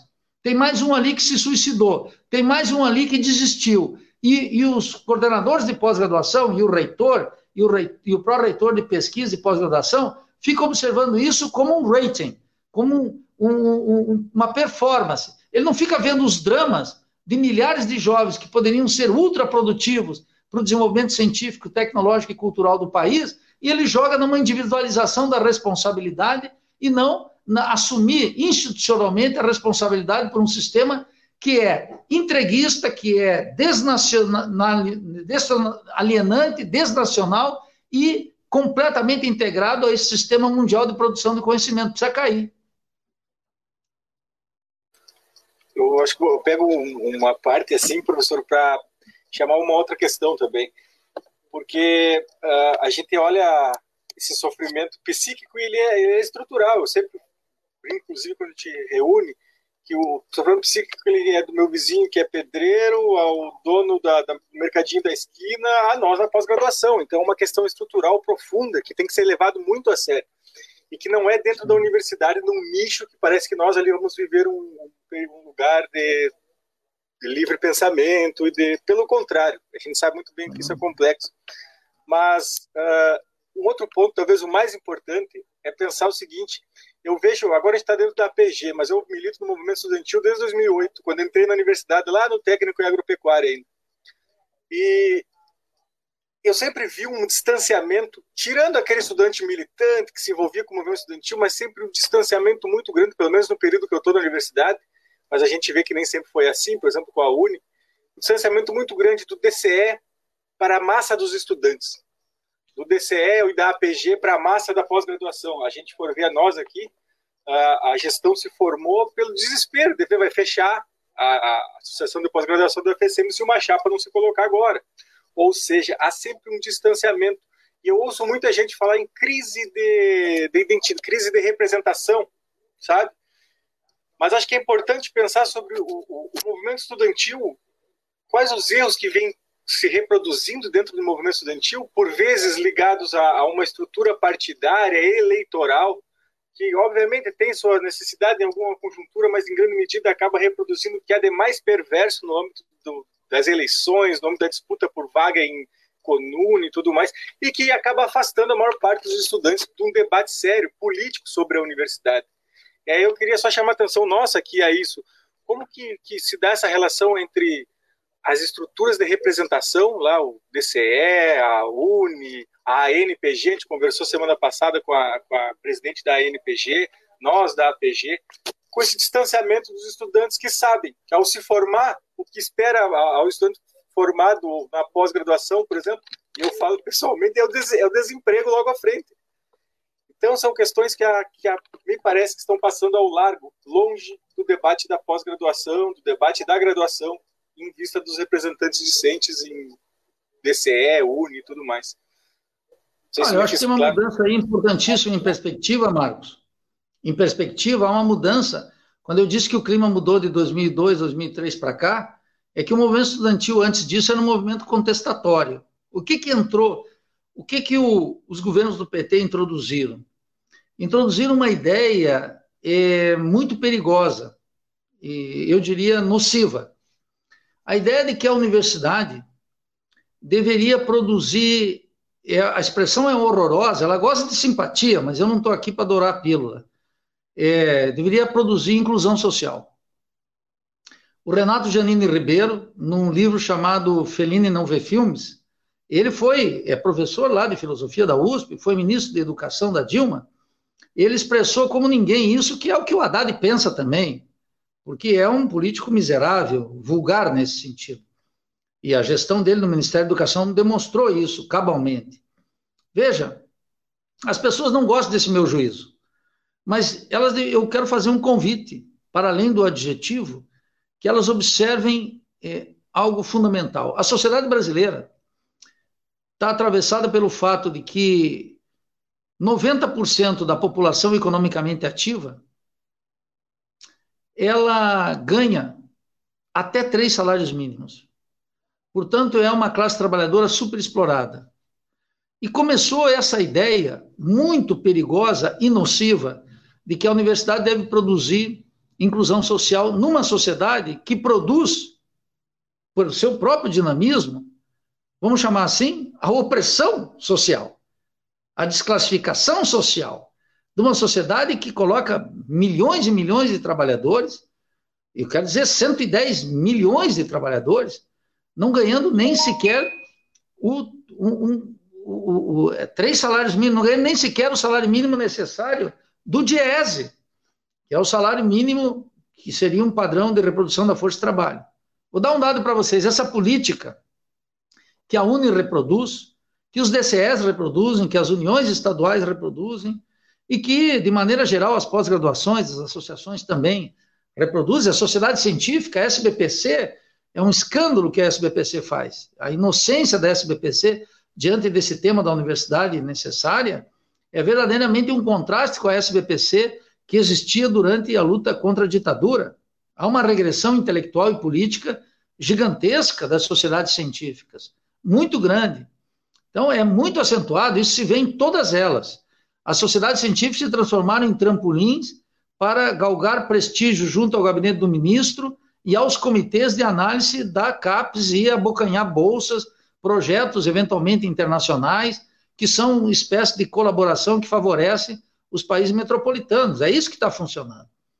É, veja, nós podemos viajar pelo mundo sem ser vassalo deles. Não é preciso se entregar para o imperialismo estadunidense, para as potências, para as multinacionais, para visitar um país central, discutir, participar de congressos, nada disso é necessário. Então, essa servidão voluntária, né, típica do século XVII, ela tem que ser revisada drasticamente. Mas essa ideia muito perigosa da universidade como inclusão social, ela tem que ser combatida entre nós. Por quê? Eu vou dar os dados hoje, que são os dados da Andifes. E veja que está na presidência da Andifes um reitor com a qual eu tenho grande estima, é um filósofo, que é o o João Carlos Salles, o, o, o reitor da Universidade Federal da Bahia. Um, um, filósofo, um sujeito de cultura ampla, por quem eu tenho grande estima pessoal e que resiste bravamente, mas não está fazendo a tarefa fundamental, que é tocar nos pontos centrais que nós estamos tocando aqui. É um homem de sensibilidade, mas não está, é, exceto que está fazendo essa política que é especialidade é, da esquerda brasileira, que é a política da resistência. Ou seja, muito pouco, nada. Não tem uma estratégia de ruptura com o que está aí. Não tem uma estratégia do que eu chamo a Revolução Brasileira. E acham que o máximo que nós podemos ter aqui é um novo governinho que vai dar algum orçamento para nós, um pouquinho dos nossos salários, melhorar um pouquinho a infraestrutura, essas coisinhas. Quer dizer, é, é uma resistência resignada, né? É, não dá para aceitar. E as universidades, é, a, a, crise no movimento estudantil, Marcos, ela pode ser vista é, eu vi um, um, o presidente da Uni, que naturalmente não conheço, mas eu vi ele com uma, com uma camiseta que dizia assim: lute como um vestibulando. Então eu fiquei pasmo, porque a União Nacional dos Estudantes validando o vestibular. Agora, tem uma outra forma de, de validar o vestibular, que é o sistema de ações afirmativas, as cotas. Eu sou crítico. Por quê? E vou dar um exemplo disso agora. Os dados todos favorece. Eu fui muito criticado. Nildo, como é que tu é crítico das cotas? Falei, claro. Primeiro sou crítico, como o Maurício falou aqui, da meritocracia. Esse que o presidente da UNE usa a camiseta dizendo lute como um vestibulando. Quer dizer, isso aí já é, significa a incorporação da entidade dos estudantis dentro da baleia, como diria George Orwell, dentro do, do sistema. Isso é inaceitável. Inaceitável. Mas é assim que funciona. Por quê? Claro, Marcos, por uma partidarização completa. A Uni não representa os estudantes. Essa que é a verdade. E um conjunto, e vocês mesmos viram que vocês tiveram, a associação de pós-graduação teve um despertar, sobretudo por causa do corte das bolsas. Não foi por um apelo científico, não foi por uma politização cultural dos estudantes, não foi por um processo de autoemancipação intelectual dos estudantes de pós-graduação, em rebeldia contra o sistema. Era apenas o estômago falando, não era ainda, digamos assim, o espírito falando. Então, essa é uma questão essencial. A gente tem que tratar os problemas. Nós temos que tratar os problemas claramente. Nós temos que. Não adianta. Não, veja, é importante, porque teve uma rebeldia, nós fizemos grandes passeadas. Eu estava marchando aqui, eu saí em Florianópolis com todo mundo. Mas eu vi toda a burocracia universitária e pró-reitores marchando comigo, porque agora eles precisam do nosso protesto para ter orçamento, para administrar essa universidade miserável que nós temos. Essa universidade com a qual eu me indigno, que eu sou contra essa universidade. Mas eu não quero a regressão desse protofascista. Mas eu não quero essa ordem constituída, porque ela é nociva para o país. Então veja o que aconteceu. Fizeram todo esse sistema aí, de cotas, etc. Eu fui observando os dados, porque em 1982, no século passado, eu fui presidente do DCE aqui. E dirigimos uma grande greve. E eu fui ver o governo queria instituir uma coisa simples: a figura do carente e do não carente na universidade. E o não carente, então, teria que pagar o RU, o restaurante universitário. E nós, então, fizemos uma grande fogueira em frente à reitoria, queimamos os formulários e, e impedimos essa distinção. Depois começou a entrar o esquema do carente por outra porta, não pelo moralismo oportunista de direita, mas pelo moralismo católico da esquerda, que é a ideia de que nós podemos fazer na universidade justiça social. Veja, as cotas podem beneficiar uma parte dos negros e de uma população que de outra forma não entraria na universidade? Sim, objetivamente. Ela redime a questão racial no Brasil? Não. Eu vou dar os dados agora. Eu fui ver agora hoje. 50,2%, meus estimados camaradas, de todos os estudantes das universidades federais e dos institutos federais de ensino superior são negros e pardos. Segundo o IBGE, 60,2% da nossa população é negra e parda. Quase chegamos lá. Se eu não estou equivocado, 54% dos universitários brasileiros são mulheres. São a ampla maioria. Isso é uma tendência que está há muito tempo. Já começou há muito tempo. Tem a ver com a feminização do mercado de trabalho, não tem a ver com cotas, tem a ver com uma estrutura do emprego e, da, e, do, e, e do desenvolvimento capitalista em geral. Então veja o seguinte: isso já está consolidado. Aí eu fui ver os números da Andifes. A Andifes, hein? A, a, a Uni, Marcos, não chega nem aí aos pés ainda, porque é um aparelho do PCdoB só estão preocupados com isso. Então, qual é o tema aqui? O tema aqui é que é, 50, 60,2%, repito, 60,2% de todos os estudantes das universidades federais e dos institutos federais de ensino, os IFES, os IFESC, que, que acontece com eles? Provém de famílias que recebe até um salário mínimo e meio. 70. 70,2. Agora tem mais o seguinte: tem mais 17,6% que provém de famílias que ganham até três salários mínimos. Quem está na Universidade Brasileira? A classe trabalhadora.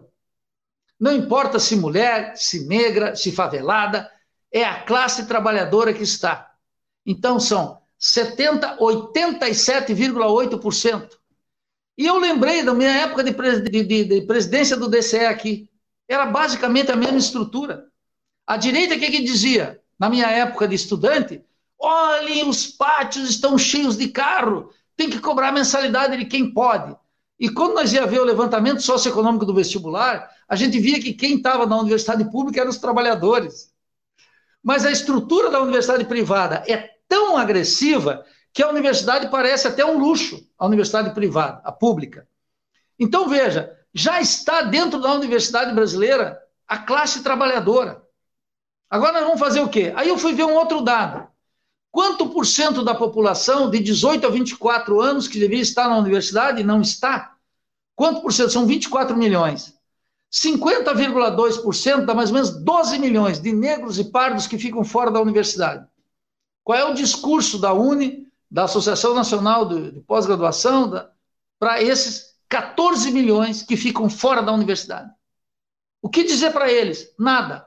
Os estudantes ficam aqui internamente, lutando por condições de permanência para uma minúscula parte que já está na universidade e já é proletarizada.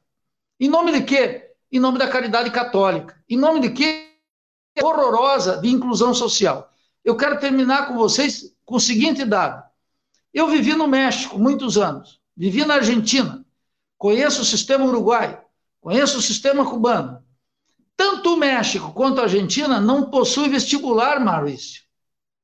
Sabia, Marcelo? Nós não temos vestibular lá. Lá é um ingresso universal, com restrições, agora sim, historicamente. Nós nunca tivemos uma universidade de massa aqui, mas o, a Argentina tem, o México tem. Qual é a diferença entre o México e a Argentina e nós? Nenhuma. Somos três países pobretões, subdesenvolvidos, dependentes, com as mesmas características. E o Brasil cada vez mais assemelhado a eles do que eles a nós. A renda da terra e a renda petroleira é tão importante na Argentina quanto no México. E agora a renda da terra e a renda petroleira é tão importante para o Brasil, porque a indústria paulista, o orgulho burguês lá da USP, da Unicamp, acabou. Deixaram eles órfãos. Essa que é a questão. Então veja, nós tínhamos que ter aqui um ingresso universal. Um ingresso universal, como na Faculdade de Medicina da UBA como na Faculdade de Medicina da UNAM, com sistema de preparatórias, etc., que vem medindo dele lá de baixo e que não é um vestibular. Agora, a Uni coloca a camisinha, o presidente da Uni, que é um inocente total, um alienado completo, lute como um vestibulando. Como é que eu vou fazer isso? Como é que pode isso? A que grau de aparelhismo, de inocência, e eu diria, de grotesca imbecilidade chegamos? Por que, que a UNE, a Associação Nacional, não lutou pelo ingresso universal, sabe por quê? Porque estava comprometido com os governos petistas que não poderiam dar mais do que eles supunham que poderiam dar. Aquilo que o Lula disse miseravelmente e cinicamente na Alemanha, há cerca de dois meses atrás, que pobre se contenta com muito pouco, rico é que não. E ele fez aquela política social de migalhas. Migalhas. Migalhas na educação, migalhas na saúde, migalhas na luz para todos, migalha no programa habitacional, migalhas. Migalhas. Migalhas que, num país que produz uma riqueza, veja, era um presidente que dizia: nós somos o sexto PIB do mundo. E os programas sociais continuavam assim com uma amostra grátis. Ora, é uma contradição, é um cinismo expresso isso. Então, se a gente não pode mudar o mundo da política, dos partidos, as grandes tendências, os estudantes podem, pelo menos, não beijar na boca desse cinismo, desse pragmatismo resignado de quinta categoria, que inclusive faz uma coisa muito importante: afasta a massa estudantil das entidades que nós temos. E as entidades não são representativas. Eu aposto, aí na Federal de Santa Maria, para uma eleição para o DCE, vota a minoria da minoria. E mesmo na associação de pós-graduação de vocês, vota a minoria. Essa é a questão aqui no Brasil inteiro. E essa é uma questão que precisa ser revista. Não dá para dizer é assim e pronto. É assim porque está lá um monte de tendenciazinha buscando pelo seu aparelhinho, recrutando o movimento e o movimento estudantil, recrutando um indivíduo e o movimento estudantil indo profundo. Sem armar, isso que é o mais importante, Marcela, Marcos e Maurício, sem armar uma crítica à instituição tal como nós temos. Se a gente quer efetivamente amar a universidade, se a gente quer uma defesa da universidade, a primeira coisa que nós vamos ter que fazer é criticar essa universidade, as suas limitações, porque senão vai acontecer algo que já está em curso. A direita, protofascista, reacionária, obscurantista, vem, faz a crítica e toca no coração das maiorias. Como esse protofascista Bolsonaro disse, quero mudar tudo isso que está aí e milhões de trabalhadores votaram nele. Essa é a questão de um país que desarmou a sua crítica, que abandonou a crítica, e que fez uma servidão voluntária terrível, se submeteu a uma razão de Estado. A razão de Estado é essa que está aí. É essa que está nos matando agora. Todos os inimigos que estão aí, que nós estamos acusando hoje, de que estão nos oprimindo, ele estava no meio de nós desde sempre. E ele foi alimentado também pela irresponsabilidade de políticas, de governos e nossa. E é por isso que tem que ter uma ruptura com isso. E é por isso que um trabalho da associação de pós-graduação de vocês aí é fundamental tem um discurso nacional que influencia uma mudança na pós-graduação brasileira. O estudante brasileiro da pós-graduação não pode se levantar exclusivamente por causa do corte de bolsa. Tem que se levantar por causa do raquitismo científico e tecnológico do país, por causa da dependência científica e tecnológica, por causa da submissão e alienação cultural, por falta de uma educação científica, por falta de um mercado de trabalho decente. E ele vai ter que se jogar uma parte do seu pensar e do seu pulsar, ele vai ter que jogar na política. E a política agora não admite solução, senão uma solução extrema, porque a burguesia já, já fez a sua opção. Esse é o quadro que está aí. Como é que tu acha que nós estaríamos hoje se não tivesse a pandemia? Nós estaríamos preparando uma greve por causa de salários, nós professores, e os funcionários também. E eu não sei se no segundo semestre teria restaurante universitário para vocês. Muito provavelmente não. Como é que ia ser? O Bolsonaro já disse semestre passado como ia ser, lembra? Contingenciamento e liberação mensal. Contingenciamento e liberação mensal. Ora, esse vai ser o drama quando acabar a pandemia. E quando acabar a pandemia, vai ser mais grave ainda, porque eles vão estruturar um reino de mil anos de uma austeridade contra uma área como a universidade. Por último, quero fazer um alerta, hein? A universidade atual é absolutamente inútil para um país com tamanho de dependência científica e tecnológica. Não é necessário essas universidades para um país exportador de produtos agrários e minerais, agrícolas e minerais. Para que toda essa pós-graduação? É inútil. Eles não vão financiar por essa razão. Essa que é a questão. Não adianta colocar aqui, ah, o obscurantista Ricardo Vélez, o obscurantista imbecil vai, trau... Só, tudo isso é verdade. Só que tem que entender a lógica, o que, que racionalmente eles estão montados. Montar um país tão dependente e subdesenvolvido que não é mais necessário o nosso sistema de pós-graduação. E por isso tem uma lógica em ser destruído. Não é a maldade humana, não é que eles são canalhas. O juízo moral aqui sobra não tem a menor importância, como alertou Marx, e eu repito sempre, a moral é a impotência em ação, não adianta chamá-lo de canalhas, não adianta. De ministro idiota, obscurantista, e, e dizer que a pós-graduação contribui com a ciência brasileira, isso não resolve. Nós vamos precisar de uma mudança radical, meus amigos. Uh, muito obrigado, professor. Encaminhando para uma parte final aqui da nossa live, eu não sei se o Marcos e a Marcela querem comentar vocês. alguma coisa. Oi. Ué? Alô. Alô. Caiu fora do Opa. Tudo bem. Ele volta. Eu ia comentando, Marcos e Marcela, se a gente passa para a leitura de alguns comentários aqui que a gente separou, ou vocês querem mencionar mais alguma coisa antes da gente, da gente Dá para ler e alguma outra aí encaminhando, né? Uma fala final de cada um, Sim. uma fala do professor Nilton, só para Professor Sim, Nildo, antes das nossas. Pode falar, Marcela. Não, que vamos ler esses comentários, então, do pessoal que está participando aqui. Eu estou lendo uh, várias pessoas aqui, Gil Lopes, Vicente. Beleza. Eu vou tentar colocar em destaque aqui algum dos comentários que a gente separou para comentar. Comentários para comentar. O primeiro uhum. deles é o do Rodrigo Silva, que ele mandou por volta das 7h30. Vamos ver se aparece aqui. Aparece, aparece legal para gente. O Rodrigo disse o seguinte: uh, faço parte da classe de acadêmicos, infelizmente. Ele se refere à comparação que o Nildo falou entre os acadêmicos e os intelectuais, né? Como tentar desconstituir essa lógica numerológica da CAP, CNPq, Qualis Impact Factor, se os próprios acadêmicos querem se reproduzir? Infelizmente, estou no sistema e para sobreviver continuo buscando a capinha do Journal Nature, não um projeto nacional.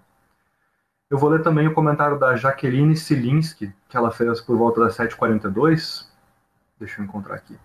A Jaqueline disse: Como a questão do empreendedorismo, como um dos eixos do Futurice, aprofunda a exploração do pesquisador brasileiro, considerando que o pesquisador vai precisar captar individualmente os recursos para realizar sua pesquisa e o resultado das pesquisas serão patenteados pelas organizações sociais. E também o Toby Tuvia, às 8 horas e 19 minutos, cadê?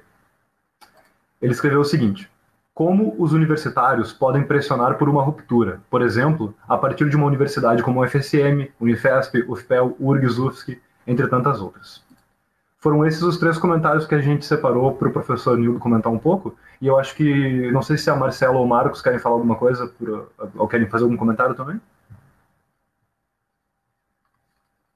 Beleza, então, por favor, Nildo. Bem, Obrigado. sobre empreendedorismo fica fácil, né? O empreendedorismo é, por exemplo, uma ideologia típica da direita, mas típica também, o último livro de Bangabeira Unger, o guru do Ciro Gomes, ele fica achando que o Brasil, e sobretudo o Nordeste brasileiro, o Norte e o Nordeste, seria um canteiro de empreendedorismo que poderia constituir o eixo da nação, de um projeto nacional desenvolvimentista. Não pode. E o empreendedorismo, que foi essa ideologia que está aí muito espalhada em todos os cursos da universidade, com as empresas júniores, etc., tem agora que se defrontar que com a quebradeira generalizada e com uma coisa muito importante, gente, 80% dos novos empreendedores, eles desaparecem no primeiro ano de iniciativa. O que, que os dados dizem? E mais, daquele 20% que sobrevive, 60% desaparece nos, nos primeiros cinco anos. De tal maneira que esse empreendedorismo é o caminho para a grande maioria do fracasso total. Essa é a primeira consideração que eu gostaria de saber. Segundo, não tem a menor possibilidade de o país se levantar através do chamado empreendedorismo. Empreendedorismo, como as empresas júnior, elas prosperam no meio da universidade porque os nossos cursos são tão alienados da universidade, os currículos são tão distantes da realidade, que o aluno vai para uma empresa júnior então, tomar um contato com algo concreto. É assim que é traduzido na cabeça dele. Então ele se mete lá naqueles projetos. Muito poucos conseguem sua vida a partir disso. A grande maioria fracassa. Agora, o empreendedorismo foi um, uma potência utilizada aqui pelo liberalismo de direita, de Fernando Henrique Cardoso, como também pelo liberalismo de esquerda, dos governos petistas. O empreendedorismo era uma peça de organização de um, uma ideologia que tenta fazer um capitalismo popular, um capitalismo para os pequenos. Percebe? Então coloca ali o empreendedorismo. Agora, o, o, o, a outra pergunta que é o seguinte: estou dentro do sistema vivo dele, eu vou fazer uma expressão aqui, é pouco poética, mas ela é verdadeira. Se você tiver numa piscina de merda, você pode pelo menos não comer merda. Eu sei que não é poético, eu sei que não é elegante, mas é absolutamente indispensável para dizer o seguinte: eu entendo o que você está dizendo. Você está dentro de um sistema. Eu esqueci o nome é, do, do aluno que, que fez a pergunta, mas a ele eu me dirijo. É, veja, nós estamos dentro do sistema, eu também estou dentro do sistema. Só que eu renunciei à pós-graduação. Para fazer o Instituto de Estudos Latino-Americanos, eu renunciei à pós-graduação. Porque se eu fosse escravo da publicação, e durante um tempo alguns colegas diziam nos corredores que eu era incompetente, e outros diziam que eu era um traíra, porque eles sabiam que eu sabia escrever, publicar, pensar bem, etc., mas eu estava boicotando. Então eu fiquei mal durante uns 5, 6 anos, sendo caluniado pelos dois bandos, até que o Instituto de Estudos Latino-Americanos começou a aparecer, o projeto cresceu, se divulgou e foi muito significativo que quando a gente fez a sede, o edifício do Instituto, aí muita gente começou a levar a sério. Você vê que o prédio valia mais do que o primeiro Instituto de Estudos Latino-Americanos de uma universidade brasileira. Percebe? Que vive só de fazer projetos. Nós não temos financiamento, não estamos no orçamento da universidade, tanto os nossos eventos como a Jornada Bolivariana, as publicações, os eventos, os pesquisadores estrangeiros que vêm para cá, etc., da América Latina, sobretudo, que a gente recebe com muita frequência. Agora mesmo tem um mexicano aqui. A gente faz remando contra a maré. Então, o que eu quero dizer é o seguinte: você está lá no sistema e se quiser publicar na Nature, eu diria que não faça isso. Não, não é necessário. Você pode terminar teu mestrado, teu doutorado, sem publicar um paper lá na Nature. Ou se publicar, faça um paper tal como o Sokol fez na, na impostura intelectual. Lembra o caso Sokol? É um físico que pegou numa revista o Social Contest e publicou um, peça, um texto sem pé nem cabeça na revista de sociologia mais importante dos Estados Unidos e foi aceito. E ele, depois que publicou com todas as coisas, a revista 1A, com estrelinha maravilhosa, ele foi lá e disse isso aqui é uma fraude, esse texto não tem pé nem cabeça, eu montei esse texto para desmoralizar o seu referee, entendeu? Essa é a questão. Vamos sair dessa impostura, então o que eu digo para vocês é que um aluno não pode simplesmente dizer, bom, estou dentro do sistema, o que você tem que fazer é uma boa dissertação e uma tese de doutorado. Você não precisa beijar na boca do inimigo. E nem precisa sair daí propagandeando. Eu vejo que a tua pergunta é exatamente uma recusa a entrar no sistema. Então, é o que eu acho que você tem que manter isso e tem que articular politicamente, na associação de pós-graduação, no debate com os colegas em sala de aula, colocar que, que vocês estão dentro da baleia e que mais do que conforto, vocês precisam sair da baleia. Muito obrigado, professor. Abro para o Marcos ou para a Marcela comentar em alguma coisa, se quiserem, para a gente ir né? encerrando. gente fechar, né? Eu queria Marcela, por favor. comentar um pouquinho. Um, em como é forte isso, uma coisa que eu sinto assim na pós-graduação, como é difícil fazer uma crítica.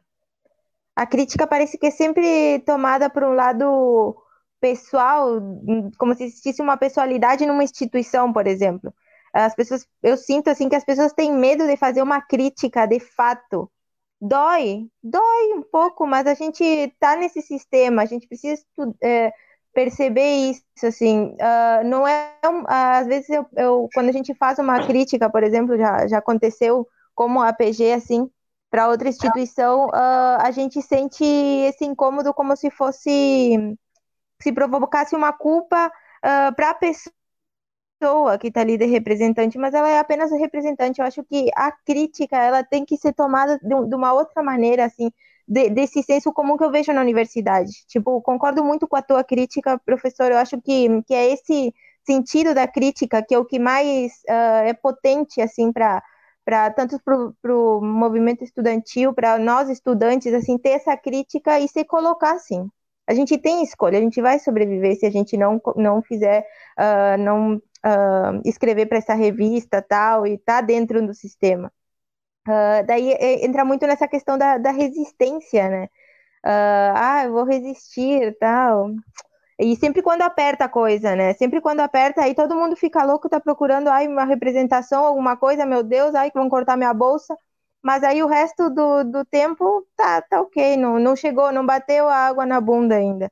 E aí isso aí é muito complicado, porque aí que eu vejo que, que existe essa falta de, de, de, de, crítica mesmo, de que a gente, às vezes, por vezes, realmente a gente não vê isso em aula, uh, em seminários e tal. É sempre essa reprodução, essa reprodução, vamos deixar assim que tá, tá bom, vamos deixar quieto, não complica, não complica, Marcelo.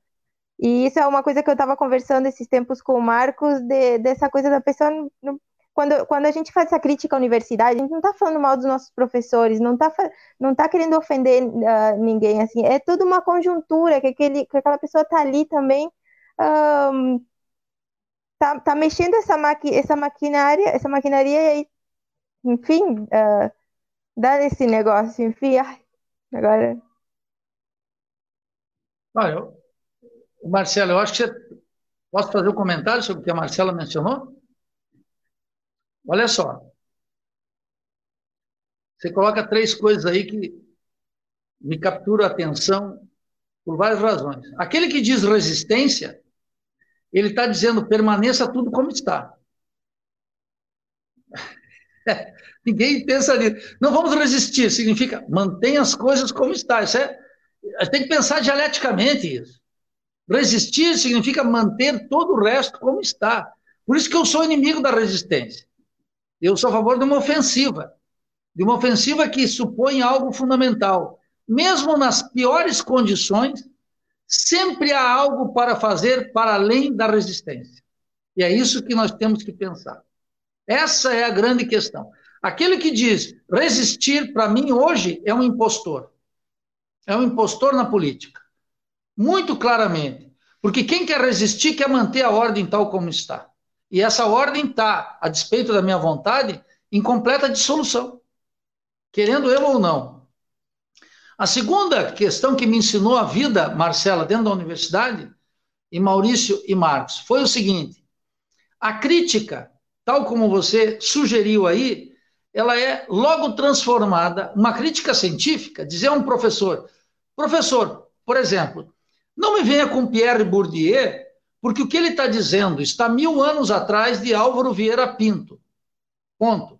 Portanto, a sua biografia é completamente atrasada e superada pelo pensamento social brasileiro. Um professor de cada dez, nove diria o seguinte: você está sendo prepotente, você está me ofendendo. Transforma uma crítica de natureza científica numa ofensa pessoal com a astúcia deliberada de não querer responder o problema científico e teórico que você colocou. Então, no meio da universidade, na sala de aula, sempre se toma qualquer crítica como uma ofensa pessoal, como um mecanismo de desresponsabilizar a crítica no terreno científico. Pode observar, isso é regra, padrão. Se você chegar para um professor e dizer, professor, essa ementa do curso, ela não só não traz os autores brasileiros decisivos sobre educação científica e tecnológica, como ela é ultrapassada e alienante. Uf, tu vai ter que se cuidar porque ele vai controlar tuas faltas e vai controlar as tuas provas ou as tuas formas de avaliação. E o professor exerce de maneira despótica o controle da frequência e o sistema de avaliação. Portanto, uma reforma universitária que é absolutamente indispensável tem que começar pela estrutura do currículo. Não adianta, o que, que os alunos fazem? Fazem ocupação de reitoria. E depois de ocupar a reitoria, dez dias, quase matar um pró-reitor, ia, ia tentar invadir as salas de aulas, e ocupar as salas de aula, e reverberar, e, e fazer não sei o quê. Eles vão para a sala de aula ler Kant na filosofia, esquecer Álvaro Vieira Pinto, reproduzir uma ciência de quinta categoria sem conhecer José Leite Lopes, não conhece a antropologia de Darcy Ribeiro, não conhece a crítica do Rui Mauro Marini, não, nada. Não conhece nos cursos de administração Alberto Guerreiro Ramos, não conhecem Marx, não conhecem Marx. Então veja, é, o sujeito é rebelde, ele é capaz de ocupar um restaurante universitário. E no mesmo dia ele volta para a sala de aula e disciplinadamente come quatro matérias cujo conteúdo é da alienação do começo até o último minuto. Que rebeldia é essa? Eu diria, isso é uma aparente rebeldia. Então, Marcela, grande, o grande instrumento que os, uma grande parte dos professores, não são todos, eu adoro quando tenho estudantes brilhantes, eu sempre tenho estudante brilhante na minha sala de aula, sempre, todo semestre. Às vezes tenho a felicidade de ter três ou quatro, e eu só dou aula na graduação, dou duas turmas. Então, veja, e os alunos são, têm alunos brilhantes, verdadeiramente extraordinários. E veja o que, que os professores dizem. Pergunte para os professores com quantos efetivamente eles têm discussões teórico-metodológicas dentro do departamento. São pequenos grupinhos. Não tem um clima científico no departamento, nem no colegiado da pós-graduação. É tudo isolado. Os professores temem a crítica do outro professor e, e, e têm um despotismo diante da crítica dos estudantes que é para matar na veia. Sabe por quê, Marcela? Eles querem produzir com aquele estudante na graduação que fez o TCC com ele, no mestrado que fez o, TCC, o mestrado com ele, no doutorado que ele também fez o, orientação, para ele entrar na vaga dele de professor e reproduzir a universidade tal como ela é hoje. Uma inimiga da crítica, uma inimiga da educação científica, uma, um, uma, uma universidade alienada da cultura e dos problemas brasileiros. E por último, na sala de aula tem o seguinte, e aí eu acho que, de minha parte, eu não teria mais nada a agregar. Tem algo verdadeiramente perverso entre nós que precisa ser denunciado. É a ideia do diálogo. A ideia do diálogo, ela tem uma extração supostamente paulo freireana. Na década de 80, nós líamos tudo de Paulo Freire. Tudo. Tudo, absolutamente tudo. Hoje, os liberais tomaram conta de Paulo Freire. Eu quero dizer os liberais de esquerda. Os liberais de direita acham que Paulo Freire vai implantar o comunismo. Ele foi secretário de educação no município de São Paulo e não está longe. O Paulo Freire de, da presença na África, o Paulo Freire do pré-64, isso depois não era mais o Paulo Freire dos últimos anos. E seus seguidores tampouco. E eles entraram num desprestígio da crítica, Marcela. Eles começaram a dizer o seguinte: a questão aqui é que nós temos que ter um diálogo, quase como uma espécie de Habermas rebaixado, da teoria da ação comunicativa, muito rebaixada, que a ideia é que nós temos que dialogar com o outro. E tudo isso foi roubando o espaço da crítica dentro da universidade. E quando foi roubando o espaço da crítica, as pessoas se sentiram, vou usar a expressão que eles gostam de usar, se sentiram acolhidas no ambiente da pós-graduação, não entendendo que esse comportamento estava precisamente criando espaço para essa hegemonia de direita que agora é completa no Brasil. Quando nós abolimos a crítica entre nós, a crítica implacável, a crítica que nós estamos fazendo aqui, a, a crítica que não nos inim, não cria inimizades entre nós, ao contrário, cria laços de confiança e de certeza entre nós.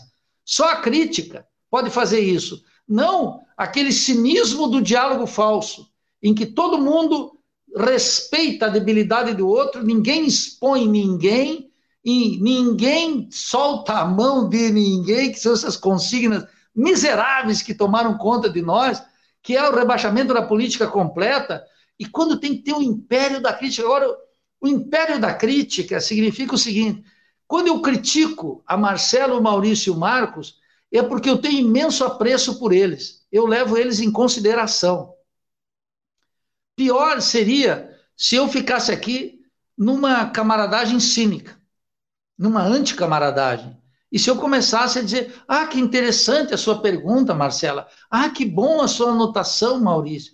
Esse, essa educaçãozinha rasa, vagabunda, cretina, que tem que ser abolida entre nós, tem que ser substituída por uma conversa honesta, orientada pela crítica, e que não necessariamente precisa ser indelicada mas que tem que ser orientada pela crítica.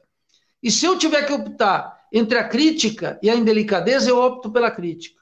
E seria um pouco grotesco e até grosseiro. Mas em nome de algo que te... nada pode ser mais sagrado para mim em alguém quando eu levo ela a sério e eu critico o seu trabalho, suas hipóteses. E eu acho que é isso que é fundamental. O resto é um formalismo cínico que os professores e os alunos dizem assim: você leu tal livro? E o professor responde, sabe como? Ah, muito interessante. Quer coisa mais cínica que isso? Quer coisa mais despropositada? Quer educação mais anticientífica do que isso? O que, que você achou da do Miguel Nicoleles, Made in Macaíba? Ah, muito interessante. Não, eu acho que foi Miguel Nicoleles nesse livro, como no outro, muito além de nós, com todos os livros dele ele está fazendo o seguinte: uma crítica devastadora ao sistema de pós-graduação brasileiro. E eu recomendo que vocês todos leiam Miguel Nicoleles, Made in Macaíba, para ver o fracasso da pós-graduação brasileira. Percebe como é que é? Agora, eu tenho críticas a Miguel Nicoleles, mas eu levo ele a sério. E é isso que é o fundamental. Eu tenho crítica ao sistema de pós-graduação, mas eu levo vocês a sério. Se nós não tivermos um, uma relação através da crítica, nós estamos criando terreno concreto para a hegemonia da direita que hoje é plena entre nós e que no próximo período vai ser mais violenta ainda. Ninguém pense que depois dessa pandemia, como tem os idiotas aí pensando, esses bom coração, esse, essa, essas, esses, essa família poliana que é imensa, depois dessa pandemia, realmente as pessoas vão se tocar que o SUS e a saúde pública é boa. Estão loucos? Que planeta vieram? Não vão nada. O capital vai botar uma trolha em todos nós. Estão preparando já. Já estão dizendo claramente que controlar a pandemia vem todas as reformas que eles querem. Eles vão continuar. Que inocência é essa? As pessoas vão mudar. Não, isso não é assim. Não é assim. Lá nos Estados Unidos já devem estar com 23 mil mortos. Vamos dizer que no Brasil, sabe como é que o poder calcula? Olha, vamos, vamos ter aqui no Brasil 15 mil mortos. Sabe o que, que o protofascista vai dizer? Morreu menos gente que nos Estados Unidos. Nosso sistema foi mais eficaz. A culpa foi dos governadores de oposição. E vamos embora. E o empreendedorismo, e as reformas, e o individualismo, e os liberais, vai continuar tudo aí. Nós precisamos constituir no Brasil uma corrente crítica. E eu espero que vocês aí deem sua contribuição eu aqui no limite das minhas forças também estou fazendo, está todo mundo se mexendo, e eu acho que nós temos que estar tá um bordão, mais do que o da resistência, tem um, um gaúcho que foi professor aqui, já se aposentou, ele dizia o seguinte: enquanto tiver bambu, vai flecha. E é isso que nós temos que fazer. Enquanto tiver bambu, vai flecha, gauchada. Não fique com essa conversa mole de resistência. Isso é degradação política, isso é degradação moral, isso é a validação da ordem social que é inaceitável para milhões. Ou nós assumimos a crítica ao sistema, ou a direita vai pegar a crítica do sistema para fazer um regime policial e uma universidade mais medíocre, ampliando a dependência científica e tecnológica e reproduzindo a dependência e o subdesenvolvimento como se fosse um reino de mil anos. Meus queridos, foi um prazer imenso estar com vocês. Agradeço imensamente conhecer aí o Maurício e a Marcela. O Marcos já conheço, camarada de, de peleia. Foi um prazer imenso. E sempre que vocês me convidarem, se todos nós sobreviverem, sobrevivermos, eu com imenso prazer vou tomar uma cuia com vocês aí lá por julho ou agosto. Valeu? Valeu, professor. Um grande abraço. Só para encaminhar e agradecer a sua participação, professor, e dizer que acho que é, foi marcante para nós da APG, no momento em que, se o estômago chama as pessoas para a rua, nós temos que sair de fato e aproveitar o momento para fazer a crítica, para ser propositivo enquanto a Associação de Pós-Graduação do FSM. Muito obrigado para quem esteve aí, se dedicou a escutar a conversa e que outras virão. E obrigado pelo, pelo momento, pessoal. Acho que o Maurício vai falar alguma coisa, ou a Marcela. Por mim é isso e valeu. É isso aí, reitero aí o agradecimento para todo mundo que está nos assistindo e nos ouvindo. A nossa live pela ciência de a nossa live pela ciência da gente de hoje vai ficando por aqui. Nos próximos dias a gente vai anunciar a próxima live com a Pró-Reitoria de Pós-Graduação e Pesquisa aqui da UFSM, que vai estar aqui para tirar dúvidas e conversar com a gente. Inclusive, reforço o convite para que os estudantes da pós do UFSM preencham esse formulário de consulta que a PG está preparando sobre como estão as e os estudantes durante esse período de isolamento, que logo vai ser publicado aqui na página. Vai servir para embasar a conversa com a PRPGP. A gente pretende também chamar outras APGs para conversar, grupos de pesquisa que estão estudando a Covid, especialistas sobre saúde mental e receber outros debates tipo esse sobre a universidade e sobre produção de conhecimento. Então, por favor, curte a página e fique atento para as nossas próximas lives. Muito obrigado para todo mundo que está nos assistindo. Um Obrigada abração, aí, boa noite. Pessoal. Obrigadão. Obrigada. E até a próxima. Vamos dar. Tchau, tchau.